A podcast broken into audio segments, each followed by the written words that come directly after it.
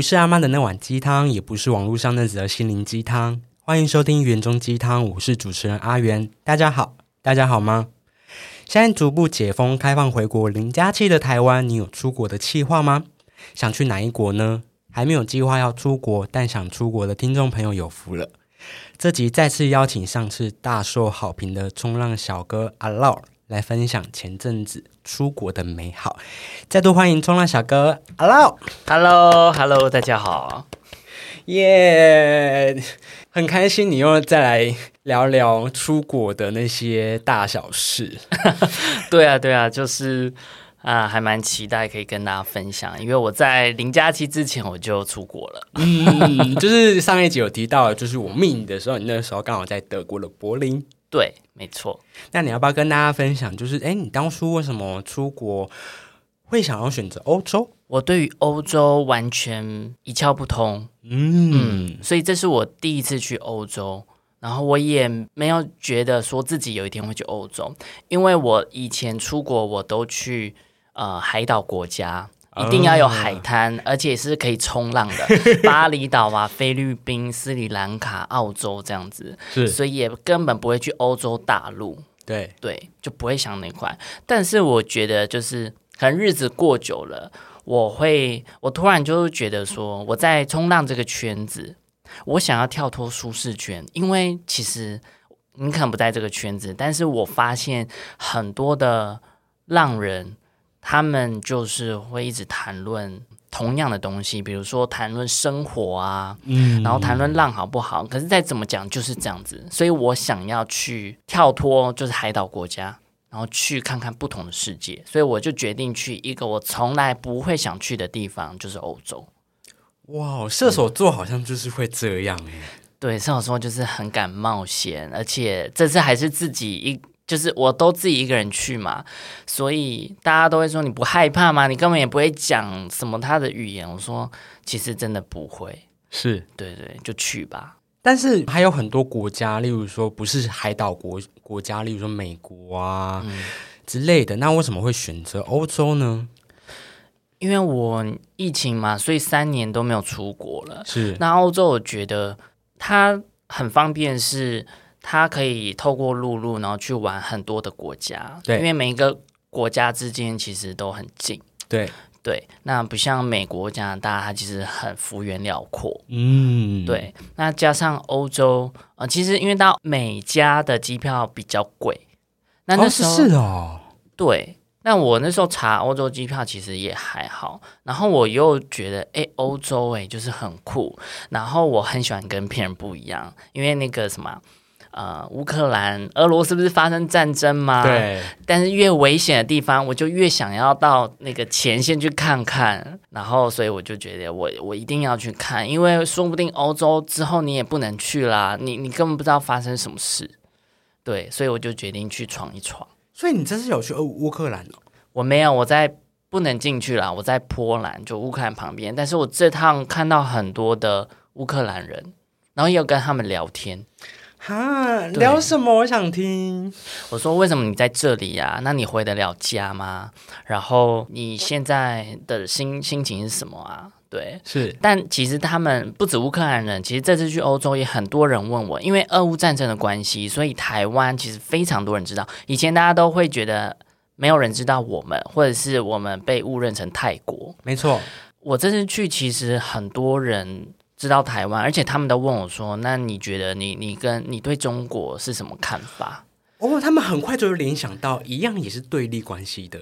对，因为现在欧洲，你其实可以看到很多，就是在建筑外面，或者很多人都会挂乌克兰国旗，是 support Ukraine 啊什么的，然后 stop war 这种标语。然后我朋友就说：“会不会下一个就是 support 台湾？因为你们就是被大陆怎么样怎么样？对，所以这也是这次旅行非常有趣的。这些乌克兰人，呃，有的是中年的，然后他们当然现在回不去。那我就问说：那那那你们怎么办？他说：我们现在就只能在这边，因为现在的国内的状态政治也很不稳定。对，那我只是觉得，因为看到他们。也只能住青年旅馆，或者是投靠别人。那因为青年旅馆是最便宜的嘛，总不可能当个难民，你还要住在那种高级饭店。但他们有很多国家有那个难民的收治中心，他们可以住那边，但其实也不太舒服，所以比较有经济能力，可能就是还是选择住青年旅馆。对，但但我只是觉得哇，看到那些可能四五十、五六十岁的中年人，然后逃离乌克兰来到这边，你在一个异地要重新生活、重新适应了那边的文化和步调，哇，我觉得真的很辛苦。哎，我觉得我刚刚听你讲那些，我觉得还蛮有画面的。是，哎，二零二二年好像战争就离我们很不远的感觉。对，而且真的在发生，尤其是我这次去欧洲，有去两个集中营。集中营就是之前德国纳粹二次世界大战，对，把所有的战俘啊送到集中营。我整个起鸡皮疙瘩，你看我整个起鸡皮疙瘩，那个画面是非常震撼。而且像二零二二年，现在也其实很多点，现在我们可能不知道，可能之后会被挖出来。但我觉得像现在不是很多战俘什么啦，对，啊，我觉得二零二二年其实这些东西都还是在发生，所以我看到非常有感觉。然后尤其是那些乌克兰的中年人，我都会觉得，那万一五年之内中国打过来，我是不是也要到像他们一样以难民的身份到另外一个国家重新开始？对，那那时候我几岁了？我我还能这么从容自如吗？我还能享受我现在的所有的一切的生活吗？我可能我可能都没有办法了。嗯，对，所以其实这次的旅行对我来说非常的冲击。对，那你那时候看到德国的那些集中营，除了刚刚你感受的点，你有没有再更多一点？因为其实我也觉得这个话题蛮有意思的。嗯，我这次去两个集中营，一个是在。捷克布拉格的近郊叫特雷金集中营，然后另外一个是在波兰克拉科夫附近的集中营，那个叫什么啊？哦，忘记名字了。没系，反正就这两个比较大的集中营。那我记得在啊波兰的那一个。就是因为我们都有那个导游带我们穿过那个历史的场景，因为他那个都保留下来。比如说很震撼，就是他一车一车的，就是有铁轨的，然后在是呃欧洲各地的战俘或者是罪犯，然后就到那边，然后德国纳粹就在那边，就是他下车下火车之后，然后他就说你是小小朋友、儿童，然后老人。来，请往这边走，直接送到毒气室杀掉。哎，你是中年男子，你还可以工作，来往这边走。你之后就是去工作，但工作可能是每天只给你一顿饭，然后你要工作十二个小时、二十个小时那种折磨你的心智的那种工作。对，就很震撼。然后我有看到，比如说有一个，他保留了呃所有那个时候大部分是犹太人。的那个鞋子，然后堆积成一座小山，然后它上面写着每一个每一双鞋子就是一个活人。那你知道你眼前看到的这座小山，你就知道他当时杀了多少的人。然后我就很震撼。然后还有一个是，呃，他堆了眼镜，然后也是一座山。他就说每一副眼镜都是活的人。那你就知道德国纳粹杀了多少的人。然后我看到那个，我真的是傻眼，我真的是天哪，真的很震撼。然后看到他们居住的环境，比如说他们一起洗澡，就是大家全部关在一起，然后就是淋浴只有冷水的那种淋浴。然后还有他们的那个化妆室，就厕所可能就是一排，你在上厕所，旁边的人就是看得到你。因为它是没有隔间的，在一个小小房间有这么多的马桶，那那个就是卫生很不好，臭气冲天。那你当然会有很多细菌啊、脏乱啊，然后你可能就会死掉。对，对不对？所以我觉得哦，那个超震撼的。我刚刚听你讲，真的是很有画面，然后感觉快要窒息的感觉。对我，我也没想到说哦，那个冲击感会这么大。然后我又想说，哇，现在俄乌战争不就是正在发生这件事情吗？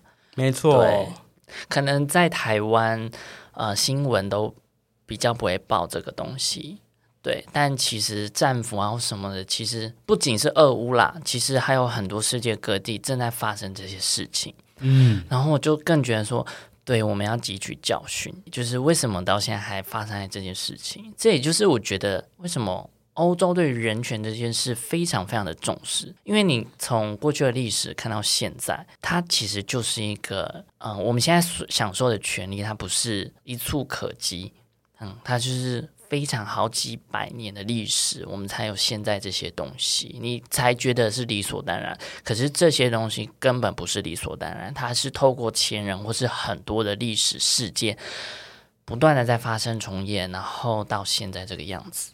没错，我们的未来其实都是因为我们有历史。对，没错。对，而且像前阵子英国伊丽莎白二世也过世，我觉得我们现在好像虽然看不到未来发生什么事情，但是我们正准备往下一个世代走的感觉。对，而且我觉得现在真的世界在变。你记不记得以前？可能五年、十年前，大家都在说：“哎，地球村你要更国际化。”对，对，可是现在好像很少人提，就是地球村这个概念。嗯，因为这个世界变成每一个国家，因为资源有限，所以每个国家在为自己的利益着想。没错，而且这其实这本来就很正当一件事情，可是你会觉得这三五年来其实更白热化。每个国家为了自己的利益，它其实不择手段，或者是它更明显了。对，所以从地球村的概念，现在已经变成一种国族或者是地缘政治。我我不是政治家，我我只是觉得透过这次旅行，然后我看到观察到，其实是这个样子。我觉得你想分享的是，你刚刚说你不是政治家，但是其实我想要跟听众朋友分享的是，呃，政治其实就是在我们的生活里面。对，没错。那你这次去欧洲，总共去了哪一些国家呢？我总共去了，我我这次去中欧、东欧和北欧，我去了十个国家。哇哦，但是我一开始并没有预设那么多，因为我是买单程机票，然后你没有，买回来，我没有买回来啊，因为我觉得我根本不知道我会旅行多久啊。难怪你那时候只有给我一个大概日期，就是九月中。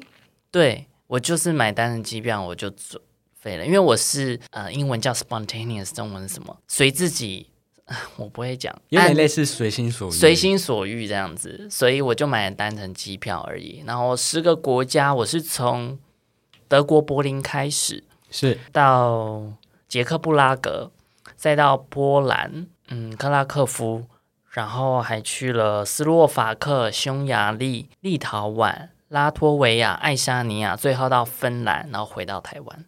好多国家哦，好羡慕哦。可是他们其实真的都很近啦，对，对他们真的都很近。可是每一个国家都是不同的文化和语言。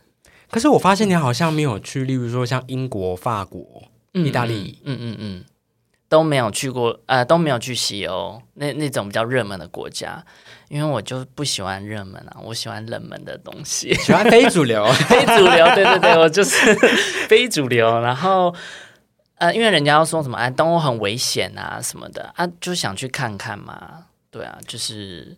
因为你啊，你如果去什么巴黎、去伦敦啊、去西班牙、首尔，那又怎么样？你回来啊，反正那么多人去过了。可是你去什么呃立陶宛哦，很很酷诶，这是什么东西啊？什么地方？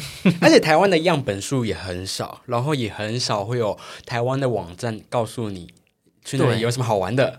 对对对，没错，这些东欧国家的资讯比较少。没错，嗯，真的。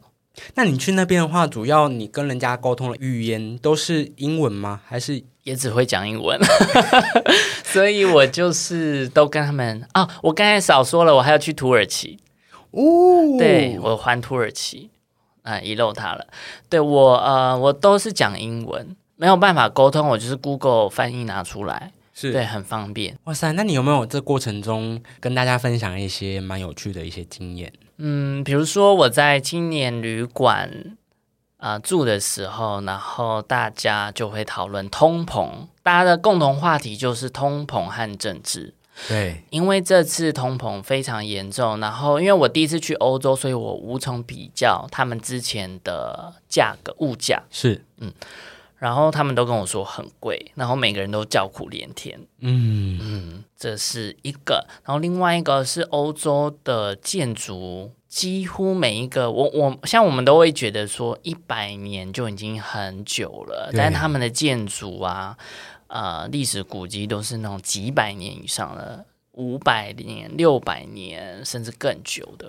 哦，对，我就觉得哇，很酷诶，而且走在那边就是活生生的历史，真的是走在历史，你就会看到，比如说我在那个啊、土耳其的圣索菲亚大教堂，你就可以看到哦，对啊，一开始它就是那个基督教嘛，那个什么啊东罗马帝国来，然后它就是变成一个基督教的教堂，然后后来呢又被那个伊斯兰的教徒接收，所以它又变成是伊斯兰教的。是对，后来又变成博物馆，所以它是基督教呃伊斯兰教就是混合的一个建筑物。然后你觉得哇，从应该是十三、十四世纪到现在，然后觉得好酷哦！你走在历史里面，嗯，就感觉真的是很遥不可及，甚至是你根本没有想过你会在这里。对。比如说我在柏林看，哇，这就是柏林围墙哎，就是活生生历史课本在这边。对，因为你可能在历史课本上面只会说哦，柏林围墙，柏林围墙。可是当你摸到那片墙的时候，你会感受到那种对，哇，我怎么会在这边？我根本想不到，就是我有有有一天在这边。我觉得这个就是生命有趣的地方，嗯，真的真的有太多无限可能了啦。真的，never say never 你。你真的是不能限制自己。没错，那我很好奇的是，你在那里有没有吃过一些比较印象深刻的东西，或者是哎看起来你不敢尝试的东西，可是你还是尝试了，然后感觉哎其实是好吃的之类的。呃，像立陶宛，我很印象很深刻，因为它那边纬度比较高，然后天气比较冷，所以他们的食物都是比较重油重咸的。嗯，嗯，比如说他们也是有霸丸哦，可是他有霸王有他有霸王，我吓一跳，呃，他的霸王好大颗。对 多大颗啊？大概这样吗？对对对，就像一个那个面包这样那么大。嗯，嗯，然后他们的皮是马铃薯粉做的，它也是透明的粉，然后里面也是包猪肉馅，然后用就是很油的那个去炸。可是你吃一颗甚至半颗，你就觉得很肥很油了。嗯，对，我觉得这是文化的冲击。比如说我们在台湾吃饭，你要吃外食，就是因为你没有时间煮，然后你想要赶快就是吃，然后快速解决一餐。可在欧洲不一样的是，你要上馆子，你一定是你要有时间，你要有时间享受，你才去，而不是你想要快速解决一餐。对，因为在欧洲是。他们是现点现做，所以等二三十分钟都非常的正常。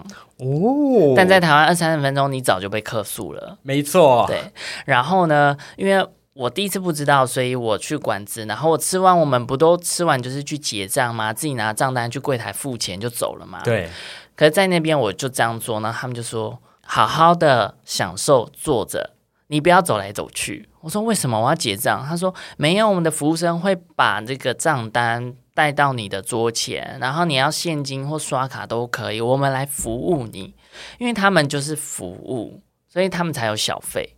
嗯，对，所以但他们就是也习惯这样子的服务，因为你上馆子就是要很从容的去享受生活，享受这一餐，这跟我们外食的不太一样，湾差很多。对，差很多。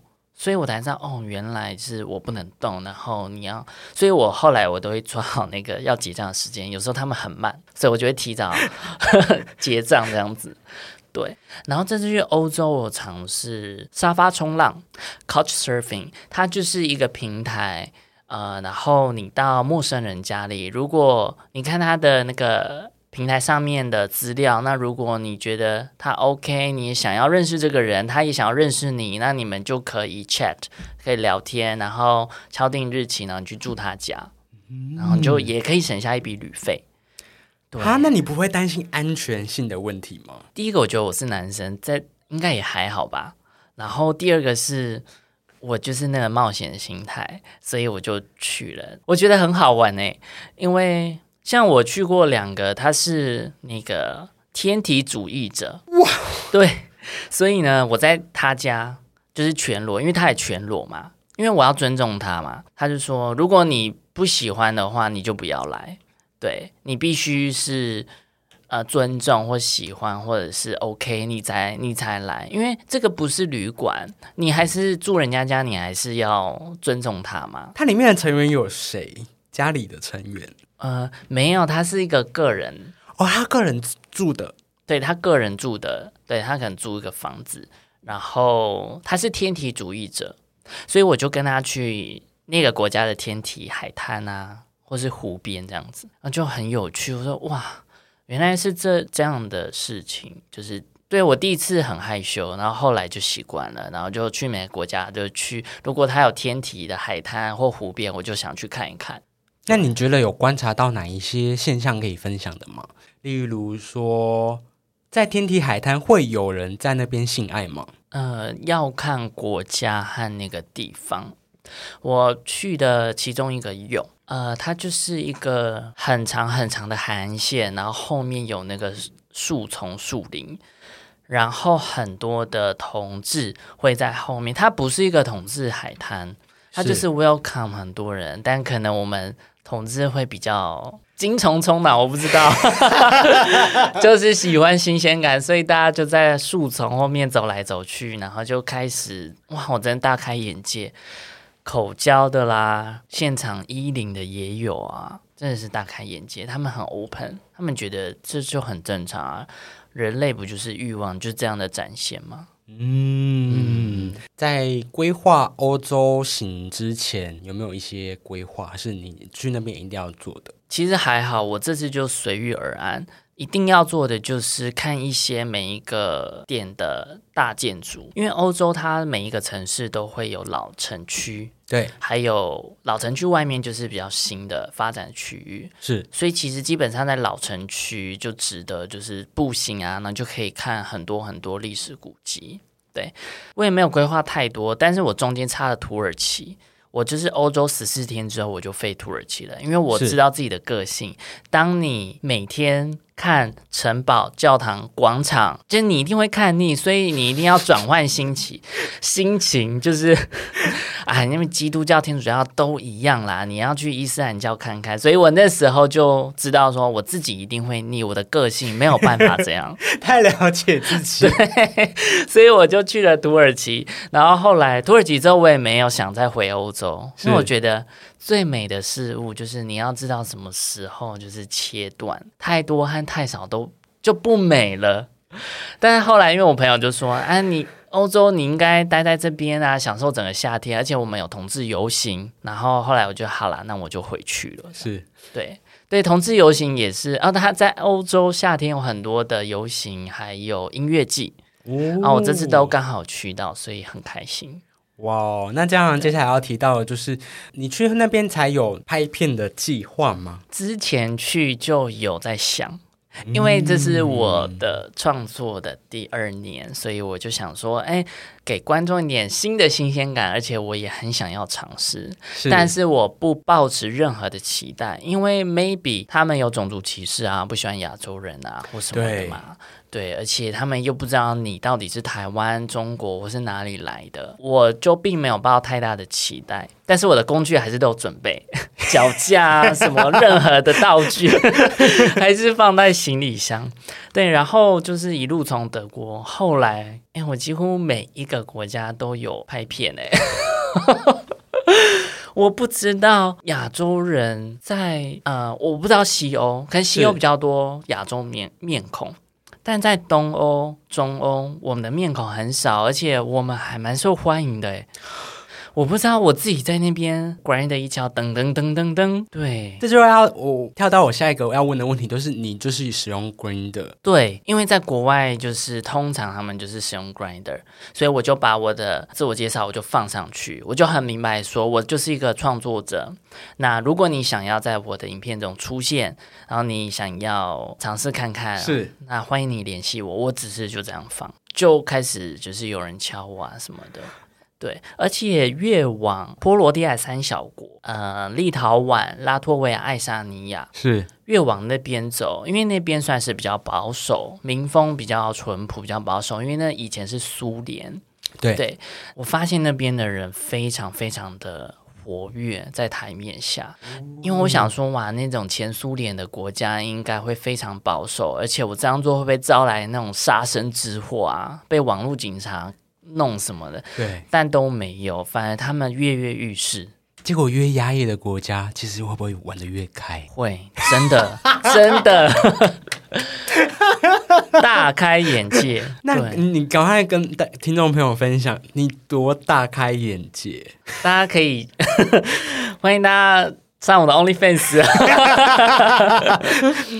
没有啦，我有一次就是在天体海滩，然后我就是打野炮，旁边有就是有人围观。我记得你是在树丛，因为我好像有看到在树丛对那一集吗？对对对，就那一集，没错。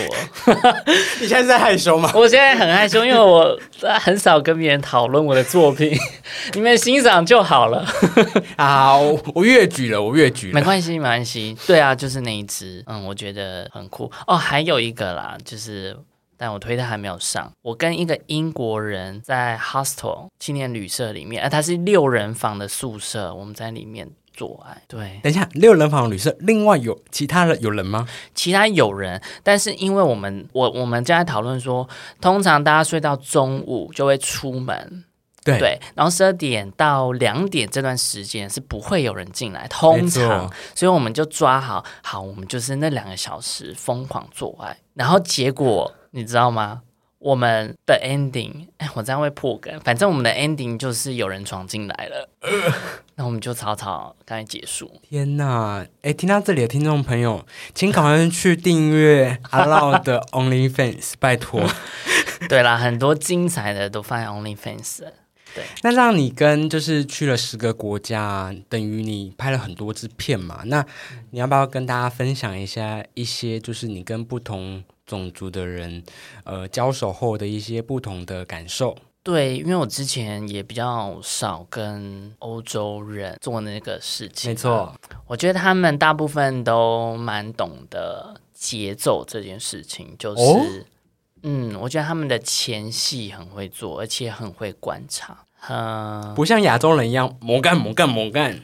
对，或者是是不知道你的手放哪边，然后下下一秒要做什么，他们就是很自然，然后顺手推舟。比如说我们一开始可能就这样子，然后聊天喝咖啡，Do you want tea? Do you want coffee? 然后就说哦，如果你累的话，还是我们去床上躺一下，那就是很自在的。你其实知道他想干嘛，但是他就是会非常非常的自在的，然后导引，呃，就是盖的你，然后到那个就是非常的好。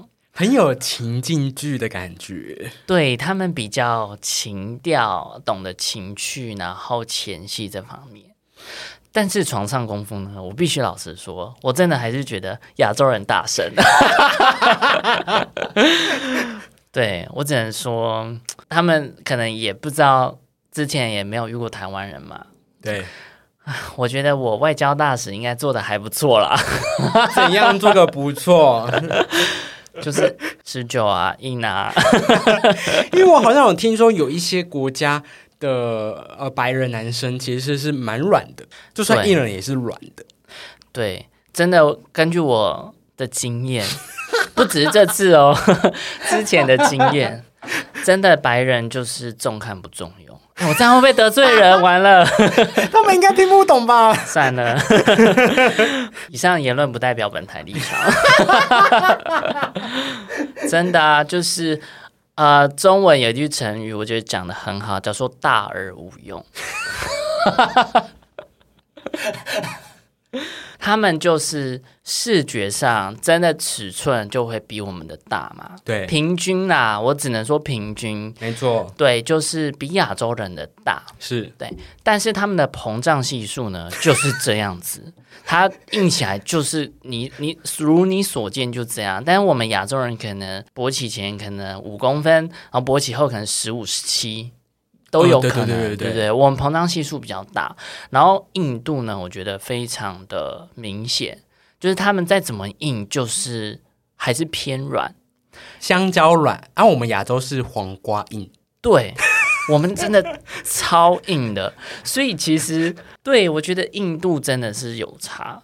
嗯，硬度差非常非常的多，就视觉上他们可能很好看，但重看不重用，所以我很不喜欢。嗯，但是他们前戏做的很足，然后很有情调，但是你可能通常帮他吹个五分钟，他给我他给你硬一分钟，然后又软掉了，然后就觉得哦，come on，我们不要浪费时间好不好？那这样怎么办啊？你接下来后面的应对是怎么样子的？就说没关系，我们不一定要衣领啊，就是吹吹，或者你也不一定要射啊。是对，就就就这样子就结束。刚刚讲到印度，那你有跟印度 的人发生关系过吗？有，而且那时候是我去越南的时候，我印象超深刻，多深刻！我那时候就是也是软体敲，然后敲了。我不知道他是印度人，他也没有讲，反正看起来就是像他就黑黑的，然后他就来我的旅馆，他就说我是英典，我说哦，然后呢，他把裤子脱下，我真的不夸张，我人生看过最大的屌，这样子吗？我们旁边这个水壶比这个还大，太扯了，真的，我没有夸张，它它是又大又粗，然后整个垂下来，可能跟我们这个手臂一样粗。然后整个就是垂下来，我想说哇，二十二公分有，真的很大。我吓歪，真的我也吓完。我想说天哪，你是巨人嘛？因为他还蛮高的哦，他一百九十公分，然后他也没有办法硬，他就是软的，对，所以他没有办法享受衣领，他只能就是打手枪。他说他很困扰，所以在那样子的国家的人种。他们打手枪的方式也是在软的状态下射吗？他可能有硬，但是他的硬一定没有办法完全充血，所以他还是可以享受快感。但他跟我说，他其实没有办法把他的器官放到别人的身体里面嘛，因为就是太大了，对，而且没有办法全硬。嗯嗯嗯，对，就是他其实也没有办法享受很多的愉悦感觉，是对。真的很大哎！我想说，哇，视觉上它真的这个一定是流量密码，因为真的太大，没错，粗，但是真的就大而无用啊！不要觉得一定要多大才好用，真的没有，就是尺寸真的不是重点，重点是你怎么。使用你的武器，然后运用你的武器，真的这非常的重要。不要盲目追求香敏的十八公分了，拜托。对，真的真的不用。而且你要熟悉要怎么使用，要怎么运用啊？你是上翘，你是直的，你是下弯的，都有不同的姿势可以让对方满足。哦，这件事情我觉得也可以好好讨论一下。哎，通常他们比较大。然后又不硬的状态，他们通常就是硬起来就是直的。对对，其实我很少看到他们是真的就是贴肚皮上翘。嗯，对。那呃，一般啦，就是我们说上翘的角度会比较容易顶到你的 G 点。是男生的话，就是前列腺的那个点，就是你会感觉你的龟头碰到那个小核桃，然后再摩擦。我都说小核桃，太 detail，太 detail，对不起，没有啦，就专业的嘛。对，就是上翘比较容易顶到。对啊，老外的话就是平的，就是还是可以顶到啦，但是要比较特别的呃姿势跟角度，跟角度。那因为老外通常啊，欧洲啦，它比较粗，比较粗，有的人也会喜欢，就是比较可以让你后面那个。阔比较开，比较满足，粗度其实也是一个享受愉悦的一个 point。这样，因为有些人其实蛮享受那种被撑开来的感觉。对，被撑开。那我的疑问就是，像你刚刚说的，你在欧洲国家有一些白人他是软的，那像那样子的男生的话，他会很坚持一定要当一号吗？还是像上一集提到的，其实很多呃白人。还是享受不分的，对他们其实都可以。我其实有遇过一个芬兰人，对他知道自己可能硬度也不够啊，所以他就是他就非常享受做零，是对看每个人啦，就是他们知道自己怎么使用。不会硬要当一，因为真的对方也没有办法享受，所以我觉得这个也要打破一个迷思，就是哦，不一定你的屌很大就一定要当一号。对，真的没有。然后我有遇过，就是像立陶宛人很喜欢亚洲猛一的那种感觉，他会觉得嗯，就是很享受，因为通常可能骗子都是颠倒的，对，嗯，亚洲可能生性比较娇小，对，但是我觉得现在的时代不太一样哦，我们很多元，对我们很多元，而且我觉得现在是因为 K-pop 或者是什么，我觉得现在亚洲人还蛮受欢迎的。已经不是那种以前传统的印象，是我们亚洲人就是好欺负啊，或者是我们就是呃皮肤很黄啊，一些很刻板的印象。对，而且我们现在不管是韩国、日本、台湾，就是当然东亚啦，我不知道其他，但是我觉得在亚洲那个健身风气渐渐起来了。是，所以其实，嗯、我们不是以前那一种很柔弱、嗯很 weak 的那种感觉。就我还蛮惊讶说，哦，原来在东欧亚洲人还这么受欢迎。嗯对我就觉得哇，那真的很有市场哎。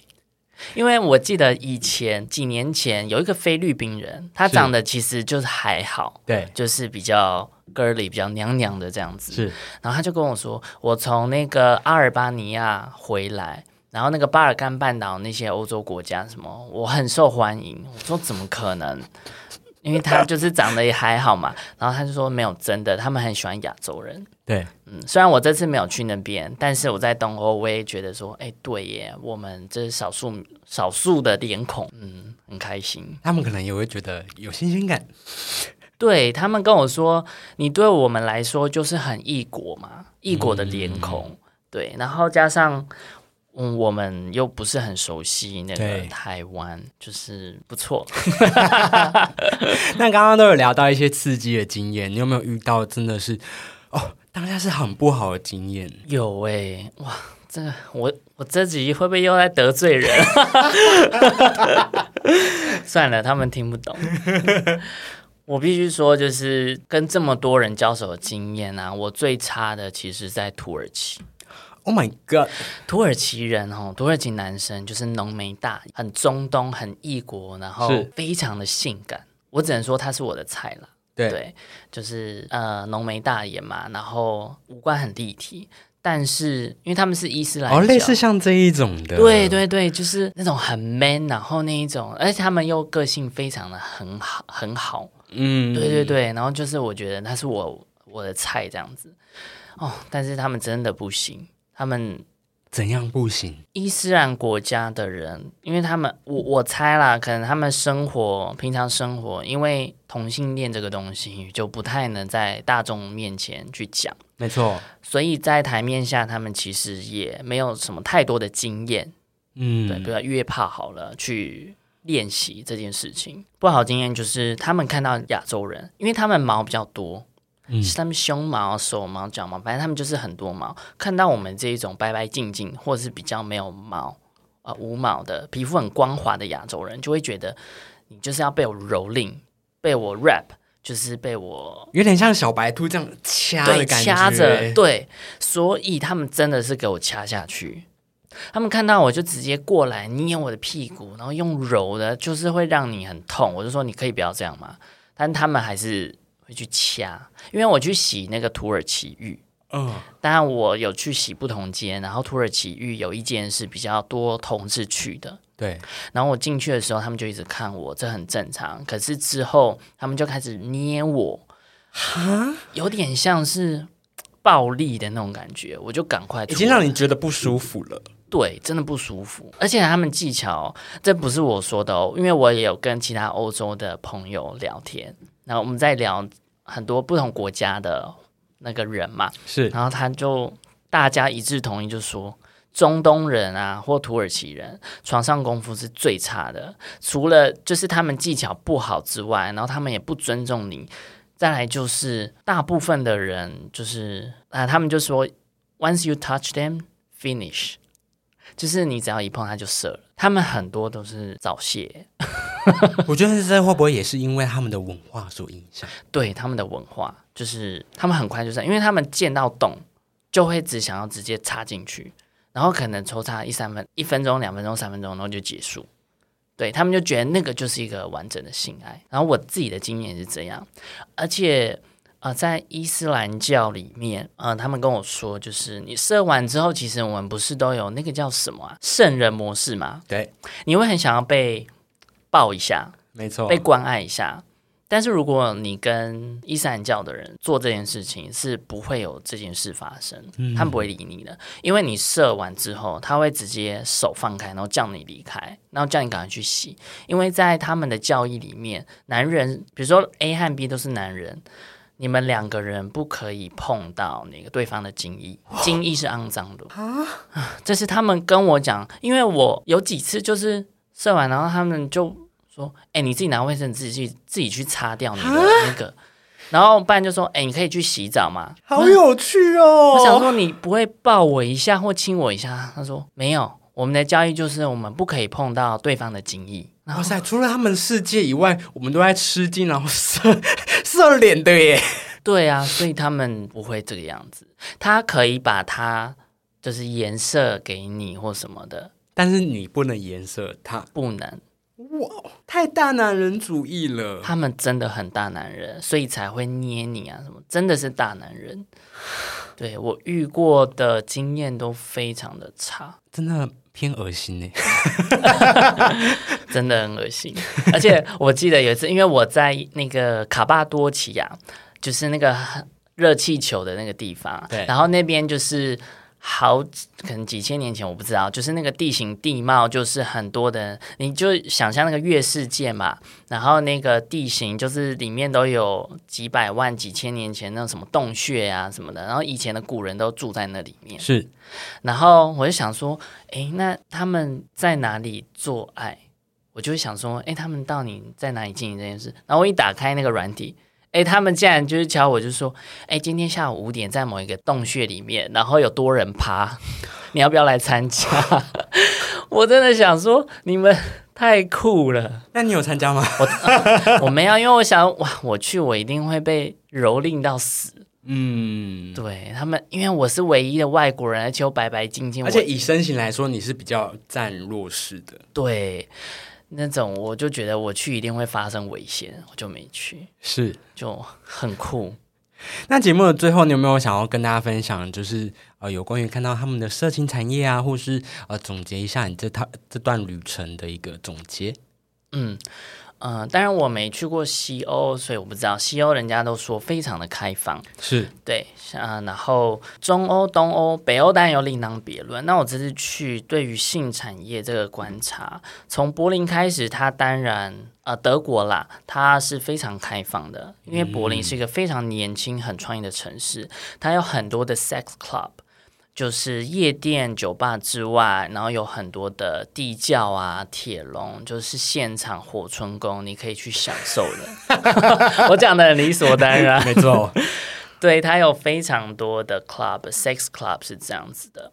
那当然，越往东欧走就是越保守。呃，像是在台湾啊、在台北啦，你在街头牵手啊，很理所当然很理所当然。但是在波兰或波罗的海三小国、匈牙利、斯洛伐克这些国家都是比较，你当然可以做，但是别人会侧目。嗯，嗯，就不太好。所以我到每个国家也是会先查一下当地的风俗民情适不适合这样做。或者是一些禁忌。对，因为你可能会触犯到当地人，然后他们他们可能会攻击你，有可能啊。嗯，对，所以不呃，德国是最开放的，在我这一趟的旅程中。而且再加上刚刚开头讲的，因为经历过第二次世界大战，所以德国一定是重视人权数一数二的国家。对，波罗的海三小国就是比较保守。是，对波兰的话，就是波兰其实很像台湾，就是他们渐渐的，呃，年轻一辈的也可以接受这件事情。嗯，对。那芬兰当然不用说，就是做你自己想做的事情，他们也不会在意。匈牙利呢比较不一样，匈牙利我觉得他就是比较 care 这件事情，比较保守。所以可能要小心一点。世界那么大，然后在欧，呃，经过几百年的一些呃历史啊、大战啊，然后让你感受到这样子的欧洲，我觉得一定很有想法跟体悟的。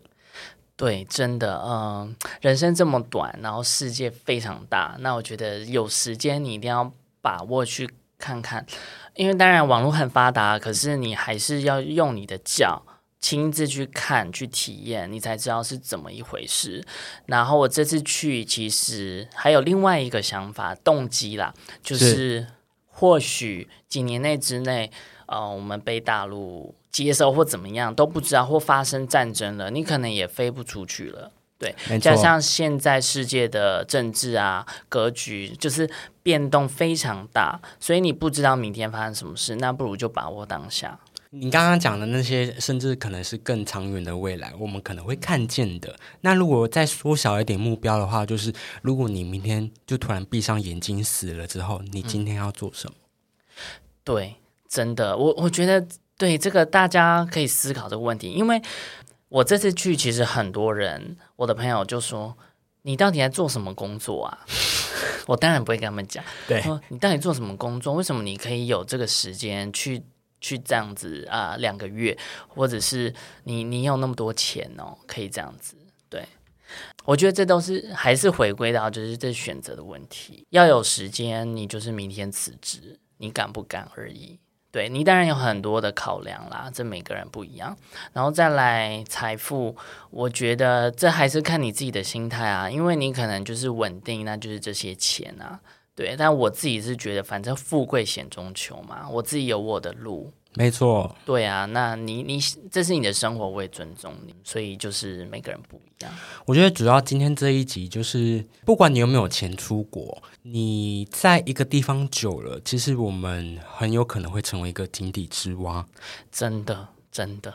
那我们就会封闭了我们自己的视野，视野越来越小的时候，我们其实很多言论啊都是比较偏单一的。对，因为。唯有透过不同的撞击，你才知道原来自己有更多的可能和发展。然后这个世界有非常多好去好玩、呃有趣好玩的东西。没错，嗯，就像我沿路，他们都会问我说：“你多大？”我就会说我实际年龄。那我也没有到很老啊，大家不要问我几岁，我真的没有。对，但是他们就说。哇，你看起来真的非常非常年轻诶。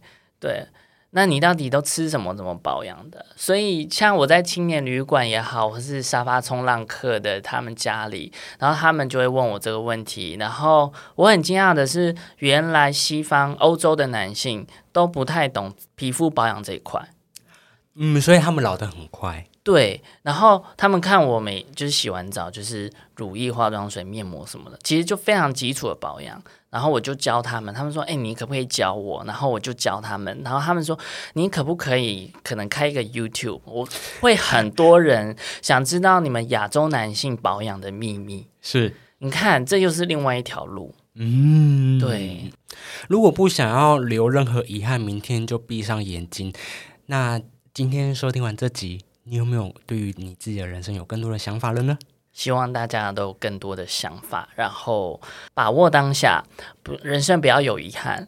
因为我常常跟我的朋友说，你想想看，你工作了十年、二十年，如果不能有时间去做你想做的事，财富不自由，没有办法去支撑你想做的事情。那请问你这十年、二十年那么努力的意义在哪里？对，那不如就好好的活得精彩，然后把握人生。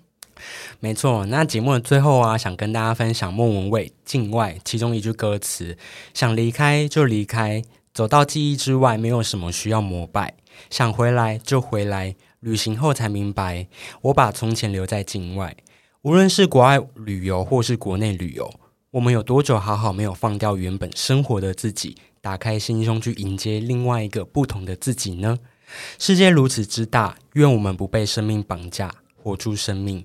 今天再次谢谢冲浪傻哥阿捞来熬鸡汤，谢谢谢谢大家，元东鸡汤，我们下次见，拜拜，拜拜。